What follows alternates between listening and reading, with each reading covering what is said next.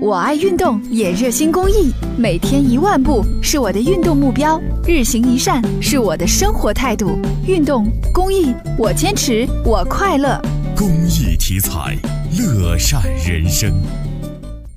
早上七点，位于紫金山路上的郑州邮政大厦门前已经排满了购买邮票的市民。由于是限量发售，寒风中几百位集邮爱好者内心都是热乎乎的。他们希望在第一时间内能看到心仪的猴王邮票。下午嗯两点多吧，那排到现在中间没有休息过吗？没有，就搬个小板凳坐在外头就行了，十六个小时嘛。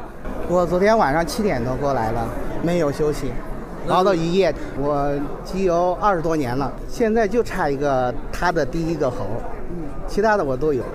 此次发售的第四轮生肖猴票分为两枚，图案内容分别为灵猴献瑞、福寿双至，全套邮票的面值为二点四元。